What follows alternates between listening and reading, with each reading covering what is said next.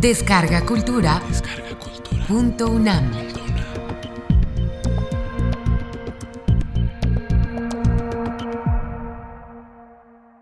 La gran transformación mexicana de fin de siglo XX.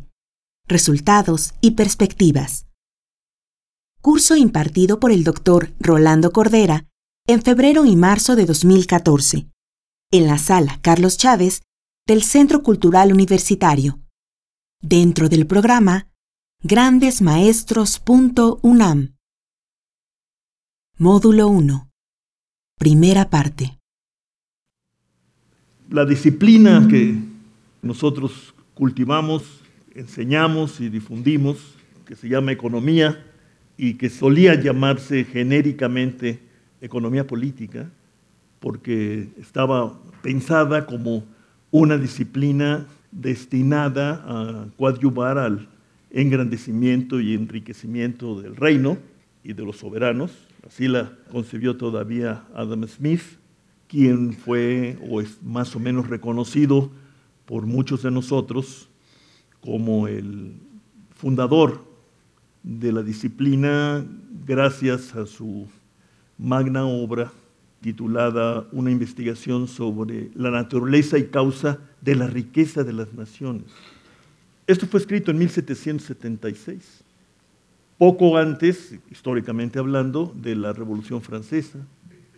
Y fue en buena medida la primera gran, yo diría extraordinaria, expresión intelectual de un mundo que cambiaba acelerada y hasta voluptuosamente, como se demostró ese año, 1776, la Revolución Americana, y 13 años después, 1789, con la Revolución Francesa, ambas nutridas además del pensamiento de la Ilustración.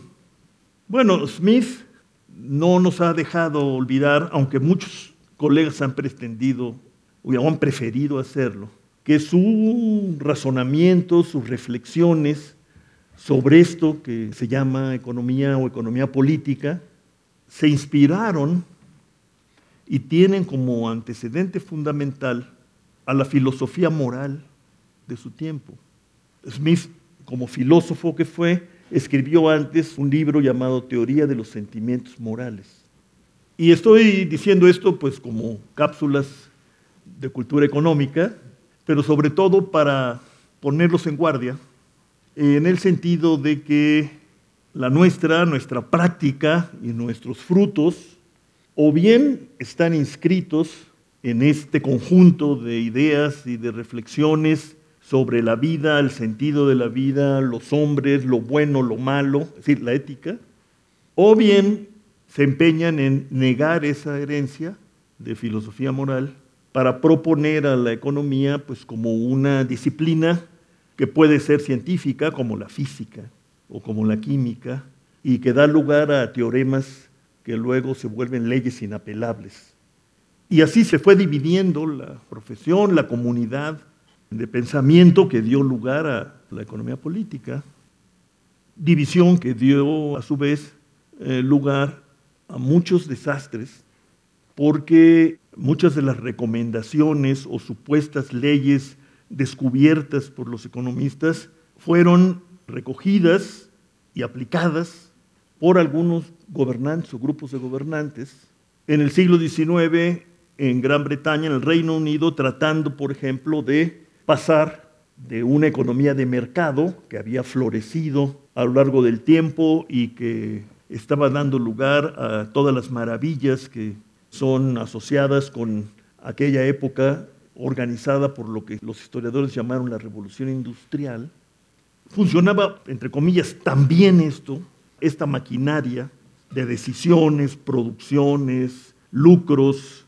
nuevas clases involucradas en la producción, las clases trabajadoras, pero también las clases de los empresarios, los capitalistas. Esto funcionaba también y producía tanto progreso que se pensó que se podía pasar de una economía de mercado que estimulaba la creatividad, la invención, la aventura, se podía pasar, repito, a una sociedad de mercado, en la que todo tuviera su precio. Y fuera en función de estos precios que supuestamente prometían una sociedad equilibrada, que se tomaran las decisiones de todo tipo, ya no solo las decisiones sobre qué producir y a qué ritmo hacerlo, sino las decisiones sobre la vida, sobre la sociabilidad, sobre el amor, sobre todo. Y esto pues dio lugar a, por un lado, a mucho ingenio, porque esta derivación de la disciplina se vinculó mucho al razonamiento matemático, pero por otro lado, pues a auténticas utopías destructivas. Porque como dice un autor al que yo admiro mucho y al que le debo el título de mi plática, La Gran Transformación, es Carl Polanyi, no se tomó en cuenta que de dejarla evolucionar como querían estos teóricos del liberalismo económico extremo, hasta convertirse, repito, en una sociedad de mercado, se ponía en riesgo la existencia del hombre sobre la tierra, es decir, el trabajo humano se convertía en una mercancía de cuyo precio dependería la subsistencia o no subsistencia del trabajador, sin otras consideraciones. Y la tierra misma, es decir, la naturaleza, se convertiría también en una mercancía. Y entonces se corría el riesgo no solo de depredar a la especie, afectando a los trabajadores de la época, sino de depredar al resto de la naturaleza. Mensaje que ha sido afortunadamente recogido y con mucha fuerza en los últimos 30 años por quienes se plantean, por un lado, el tema desafiante del desarrollo sustentable y los temas más específicos de la ecología y ahora los riesgos del cambio climático.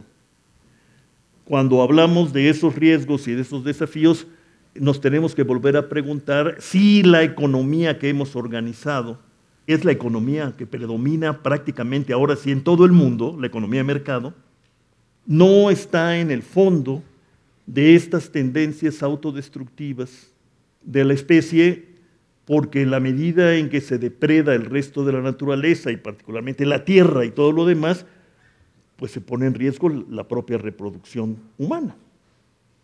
Bueno, pues eso viene de lejos, aun cuando, repito, la forma dominante de entender y practicar la economía se fue por el otro lado.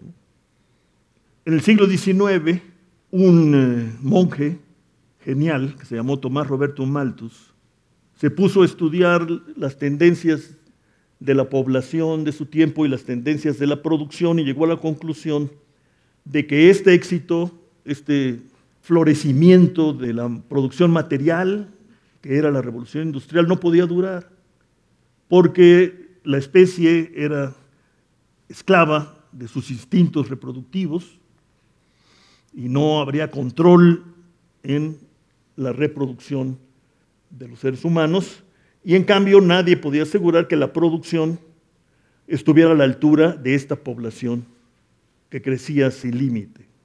Luego se demostró que estaba equivocado, porque no tomó en cuenta, entre otras cosas, la enorme capacidad de innovación que se había gestado y desarrollado en estos años. Y entonces no tomó en cuenta, al menos no suficientemente, el poder que iba a tener la aplicación de la ciencia y del conocimiento a la producción y la organización económica, es decir, la tecnología. Y no tomó en cuenta tampoco que en el momento de hacer sus profecías, el mundo, que ya era redondo, gracias a los descubrimientos del siglo XV en adelante, era todavía un mundo que guardaba como tesoros vastas regiones y territorios de tierras vírgenes cuya apertura a la explotación, al, cultivo, pues aliviaría, no solo aliviaría, superaría esa contradicción que para Malthus era insuperable entre producción y población. Y así en aquellos tiempos pues, se abrieron las tierras vírgenes de Norteamérica, pero también de Argentina, de Australia, Nueva Zelanda y, entre comillas, de U para todos. Y así avanzó el mundo a partir de esos años. Era tan fuerte el discurso de Malthus que un historiador inglés bautizó nuestra disciplina como la ciencia lúgubre. Y los que no aceptan eso, que creen que el progreso es ininterrumpido, pues se vuelven al final más lúgubres que los que creemos que, que algo de escepticismo debe organizar nuestros razonamientos y frenar nuestras ambiciones. Dicho todo esto, paso al presente y les digo, la nuestra hoy es una disciplina, algunos dicen ciencia, lúgubre, porque trata con escenarios y perspectivas lúgubres hoy en día. De la noche a la mañana, el mundo pasó de la euforia globalista de fin del siglo XX, que entre otras cosas se originaba pues, en el fin del comunismo, en la victoria de la economía de mercado y del capitalismo y de la democracia representativa, y que llevó a un filósofo norteamericano de origen japonés, Francis Fukuyama, a hablar del fin de la historia. Pues habrían acabado las grandes confrontaciones ideológicas porque ya se vivía la resolución de un siglo de conflictos entre grandes sistemas ideológicos que daban lugar a grandes sistemas políticos y de organización económica y social, el comunismo y el capitalismo. Y eso dio lugar a una gran celebración que en Estados Unidos fue bautizada como la gran moderación, porque se entró en un momento de la economía en donde no había grandes fluctuaciones, los precios crecían poco y las bolsas de valores estaban en auge y quienes podían invertir y o especular en esos y otros mercados pues se volvían ricos. Bueno, pues resulta que al término, casi al término de la primera década del siglo XXI, que sería la década de la gran consumación del globalismo, entendida como la implantación de un mercado mundial unificado, sin fronteras, y que en todo caso sería administrado y regulado, la menor medida posible, pero regulado al fin y al cabo por una democracia representativa global. De la noche a la mañana se descubrió llena de imperfecciones, de tendencias a una especulación desenfrenada, a una pérdida de control del sistema financiero y consecuentemente del cálculo económico y financiero, hecho por las grandes corporaciones, pero también por los individuos, por nosotros.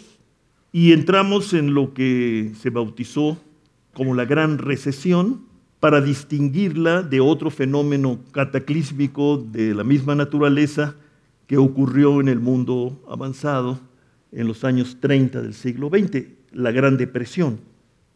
Y esa gran recesión dio lugar pues a lo que vivimos hoy con particular preocupación en Europa, que está sometida en efecto a unas muy fuertes tendencias al estancamiento económico, que se expresan ya en cuotas inimaginables hace una década de desempleo y particularmente de desempleo juvenil, lo que significa el desperdicio del futuro.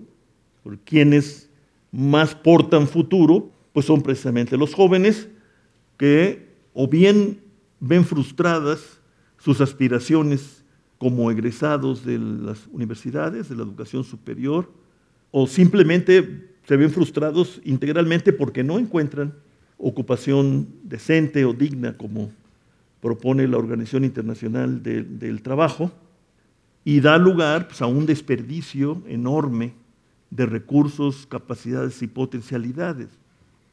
Bueno, cuando estalló esto, que tuvo como epicentro a los Estados Unidos, como ocurrió en aquellos años 30 del siglo XX, pero pronto se desparramó por todo el mundo avanzado y afectó a algunos países no tan avanzados, pero demasiado ligados al mundo avanzado, le hace México.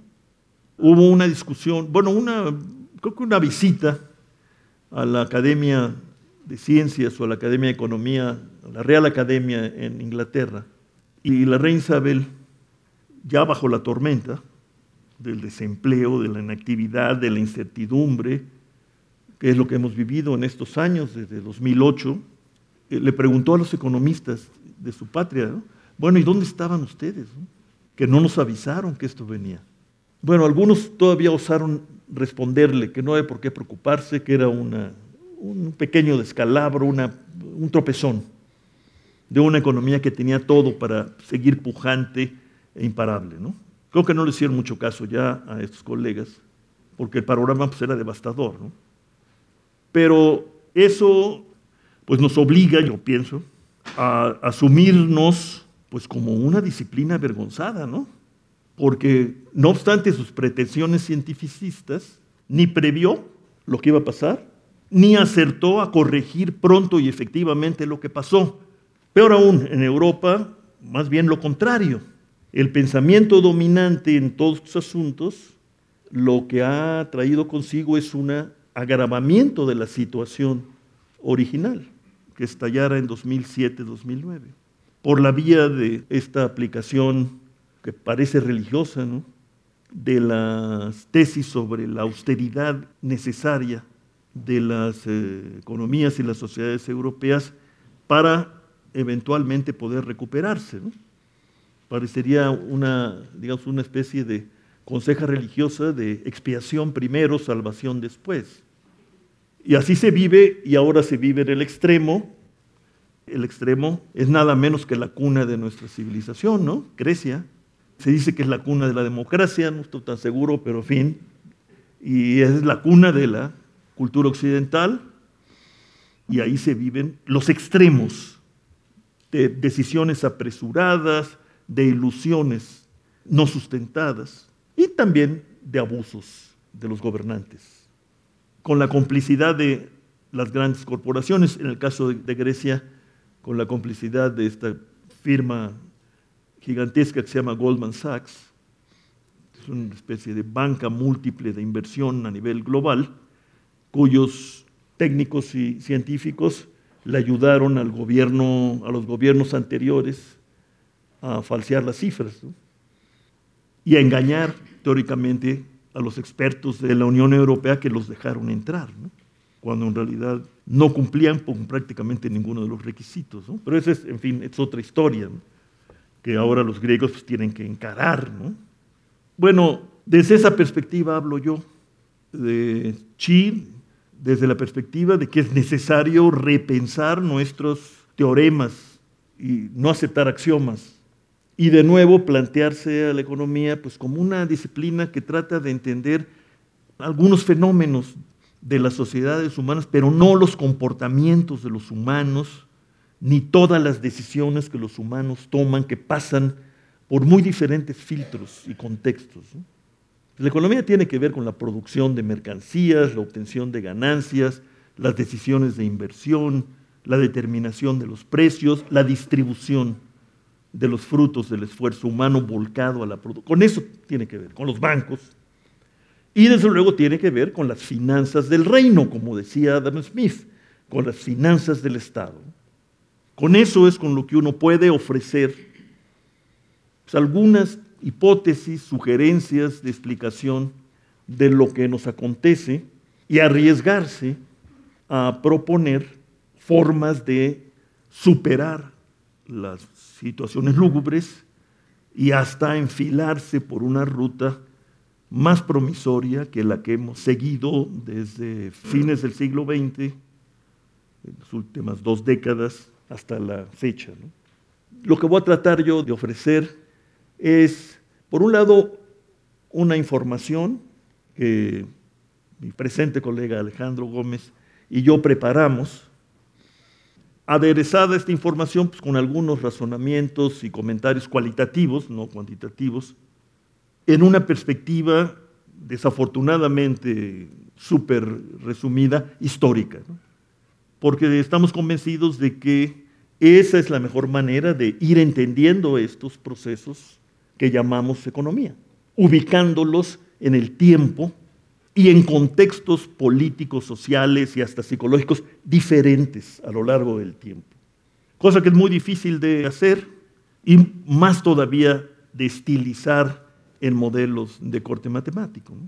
Pero más que simplificar y tratar de imponer hipótesis sobre la psicología humana, decir, por ejemplo, el hombre es un maximizador racional, punto, y a partir de ahí construir todo un aparato de disque entendimiento de las conductas humanas en materia económica, pues es mejor tratar de entender por qué se deciden las cosas que se deciden en momentos determinados, determinados en el siguiente sentido, de que están inscritos en contextos más o menos específicos e identificables de relaciones políticas, formas de gobernar, formas de participar, formas de convivencia social y de tener cohesión social.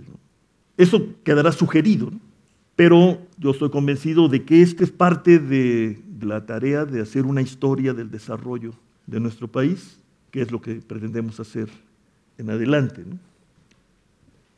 Somos un país grande, casi dos millones de kilómetros cuadrados y una población de 121 millones con 59 millones de hombres y 61.9 de mujeres.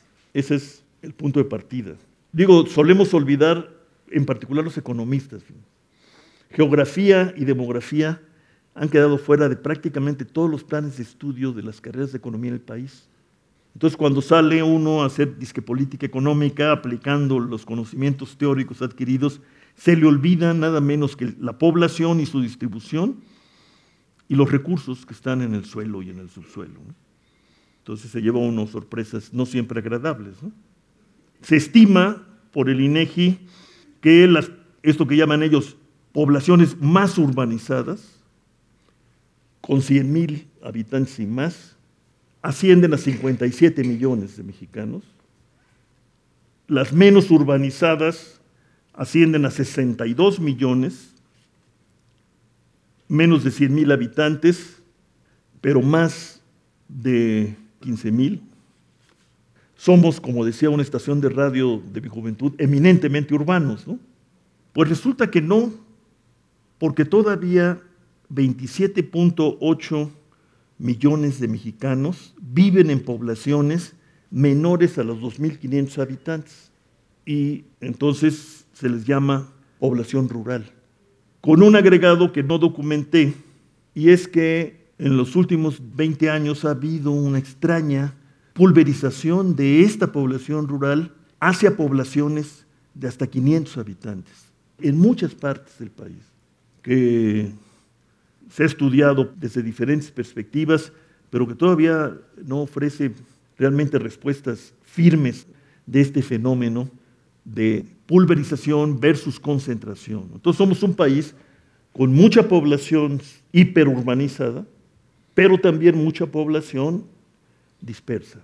Y particularmente creo que vale la pena recalcarlo, lo rural sigue siendo muy grande, estamos hablando de casi 28 millones de almas, en un campo mexicano, en particular en un sector agrícola que representa muy poco del Producto Interno Bruto total.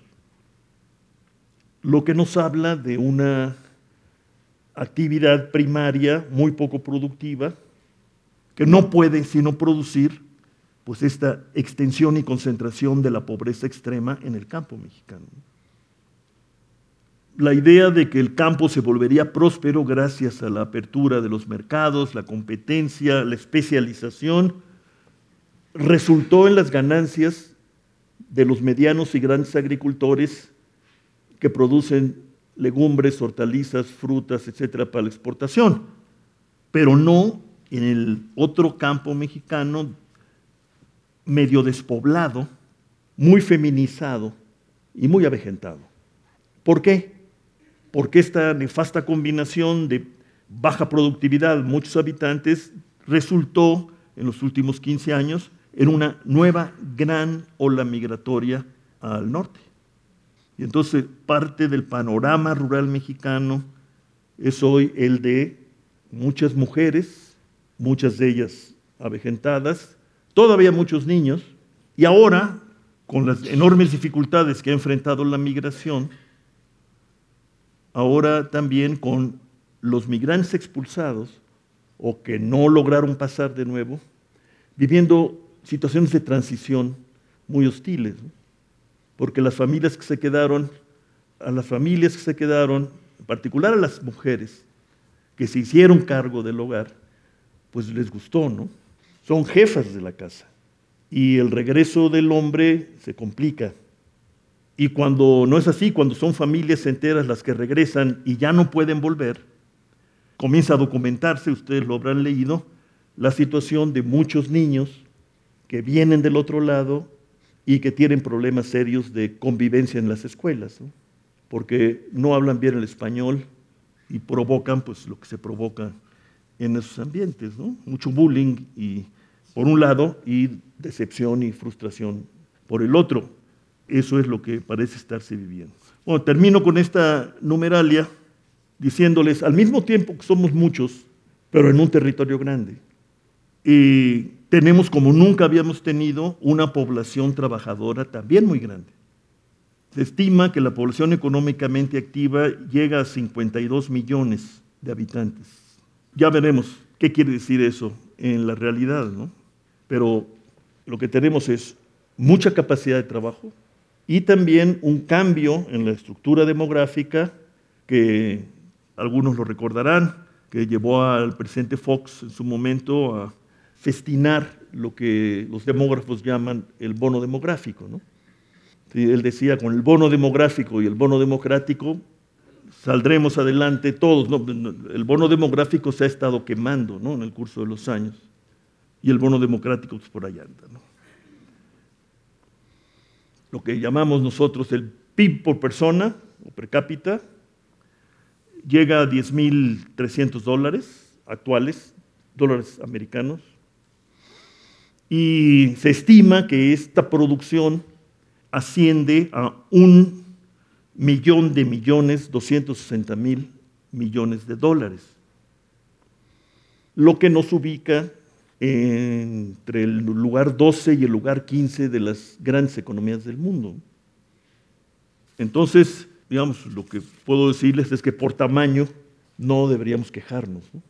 No, tenemos aquella situación que llevó al presidente Calles a copiar el dicho musoliniano, ¿no? De gobernar es poblar, ¿no? Ni siquiera aquel, aquello atribuido a Lerdo de Tejada, ¿no?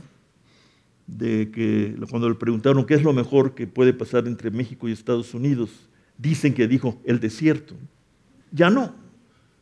Ese desierto en parte se pobló de casas, de gente y de actividades industriales se industrializó el norte de México, dando lugar a fenómenos tremendos, escalofriantes, pero también a cambios importantes, sin duda, en la estructura económica de todas esas regiones y dio lugar, como ustedes lo saben, a una gran migración, ya no solo a los Estados Unidos, sino a trabajar en la maquila que se instala por oleadas desde fin del siglo hasta hace unos cuantos años. Y que además da lugar a todos estos fenómenos de ocupación masiva de las mujeres, por un lado, pero por otro, a la tragedia social de los niños que ya son jóvenes, que vivieron solos, crecieron solos, porque no hubo infraestructura social que los cachara, no hubo guarderías, no hubo cuidado, y entonces se vivió, yo creo, lo que todavía se vive, que es la pesadilla de Ciudad Juárez, por ejemplo, y probablemente también de Tamaulipas. Bueno, estos son los, los datos iniciales. Vuelvo al principio y les digo, la historia que yo cuento forma parte de una historia mayor y al mismo tiempo hay que decir que desde el punto de vista de los historiadores son historias relativamente cortas. Esto que llamamos desarrollo y que muchos hemos convenido en entender como un proceso que implica cambios sociales de diferente magnitud y profundidad, con ciertas redistribuciones del esfuerzo humano volcado en la economía, en la producción. Y en las últimas décadas también una dosis importante de aprendizaje democrático para ir dándole sostén a la convivencia de sociedades en proceso de cambio. Esto es lo que yo más o menos entiendo por desarrollo. No quiero ir a una definición formal, para diferenciarlo del crecimiento. Eso es algo a lo que hemos llegado, porque hubo una época en que, quizás por flojera, o porque todo iba, parecía ir sobre ruedas, decidimos identificar crecimiento económico con desarrollo. Y eso fue un error, del que afortunadamente, pues, personajazos de la disciplina, como Joseph Stiglitz, premio Nobel, o Amartya Sen, filósofo y economista, también premio Nobel, nos han ayudado a salir, llamándonos la atención sobre el hecho de que no podemos reducir los grandes y complejos fenómenos sociales a dos magnitudes. Obliga a un esfuerzo imaginativo. Y eso es lo que ellos nos han invitado a hacer, como lo hicieron y lo hacen en América Latina, pues los colegas de la Comisión Económica para América Latina, de la ONU, y lo hicieron en su momento, pues grandes pensadores socioeconómicos, digamos, como don Raúl Previch, Celso Furtado, en México Víctor Urquidi, más reciente David Ibarra, digamos, para darles unos cuantos nombres de una de que está viva, porque muchas de estas ideas son actualizables, no solo son pertinentes como punto de partida, sino actualizables. Me he alargado porque quería transmitirles quizás un poco de confusión, pero sobre todo transmitirles el bagaje en el que nos estamos tratando de meter y formalizar.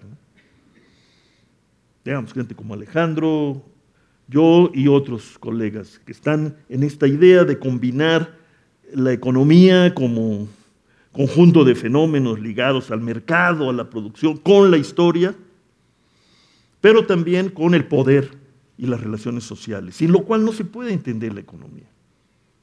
Y esto pues sí es complicado y hasta angustia, pero la verdad es que lo otro, depender casi exclusivamente de los modelos estilizados, pues no nos lleva muy lejos y nos puede llevar por mal camino como nos llevó al mundo en estos años.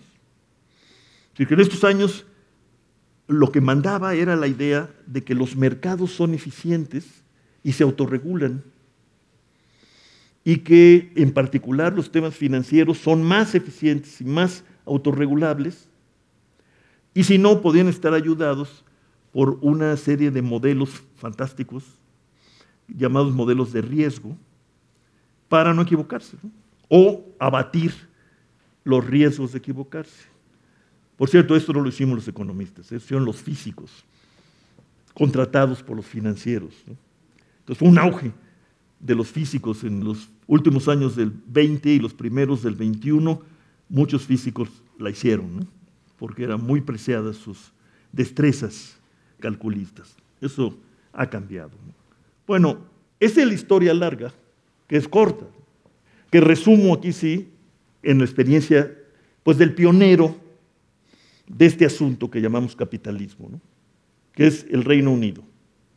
Si se fijan, por seis siglos, pero podemos echarlo para atrás, el ingreso per cápita, que es una manera burda pero útil de dar cuenta de la actividad económica de los países, se mantuvo más o menos estable. Y de fines del siglo XVIII, pero sobre todo a partir de la mitad del XIX, vino un brote que llamamos revolución industrial y produjo este espectacular ascenso de la actividad económica y de su valor. Y en México algo así ocurrió. O sea, nos incorporamos a esta historia, digamos. Los historiadores me perdonan a mí, espero que los que haya aquí también lo hagan. ¿no? Los historiadores los grandes historiadores nos han enseñado que cambios siempre hay en la sociedad ¿no? y que hay entonces fenómenos, decía Braudel, ¿no? de larga duración, con cambios imperceptibles por abajo del río, digamos, o del lago, de la historia que luego aparecen y dan lugar a conmociones, a calamidades, a grandes mudanzas. Eso no lo niego. Pero en términos de la historia moderna, esto es quizás lo, resaltante. Y ahí comparamos la experiencia de México con la de Gran Bretaña. para decirles, somos parte de una historia, pero como decía Orwell, ¿verdad? Hay unos más iguales que otros. Hay una brecha entre nuestro producto per cápita y el producto per cápita de Inglaterra, que vaya que ha tenido momentos de descalabro, de recesión larga, de lento crecimiento, en estos primeros años del brote del desarrollo mexicano, México representaba más del 100% de lo que era Brasil en 1800 para seguir creciendo en relación con Brasil, pero decreciendo en relación con Gran Bretaña y de plano perdiendo la relación que parecía apuntar a una convergencia con los Estados Unidos. Nos hemos alejado de los Estados Unidos. Nos alejamos en aquella época y seguimos alejados. ¿no? obstante que por lo menos algunas de las teorías nos dicen que los países y las economías tienden a converger, pues esta convergencia es muy lenta y es muy difícil. ¿Qué podemos decir de esta primera observación? Bueno, uno, que esto que llamamos desarrollo arranca, en el caso nuestro, tardíamente. Arranca en el último cuarto del siglo XIX con el porfiriato y es interrumpido violentamente pues, por la contienda civil a que dio lugar la Revolución Mexicana. Y lo que hemos encontrado también es que, contrariamente a lo que decían las, leyendas blancas sobre México, México no ha tenido un desarrollo sostenido a lo largo de su historia como nación independiente. Ha tenido largos momentos de estancamiento económico, de 1821 a 1880, lo que hubo fue desorden político, institucional, confrontación violenta de los mexicanos y poco, muy poco crecimiento. Yo me temo que este largo momento de estancamiento también lo hemos comenzado a vivir en México de 1985-88 hasta la fecha.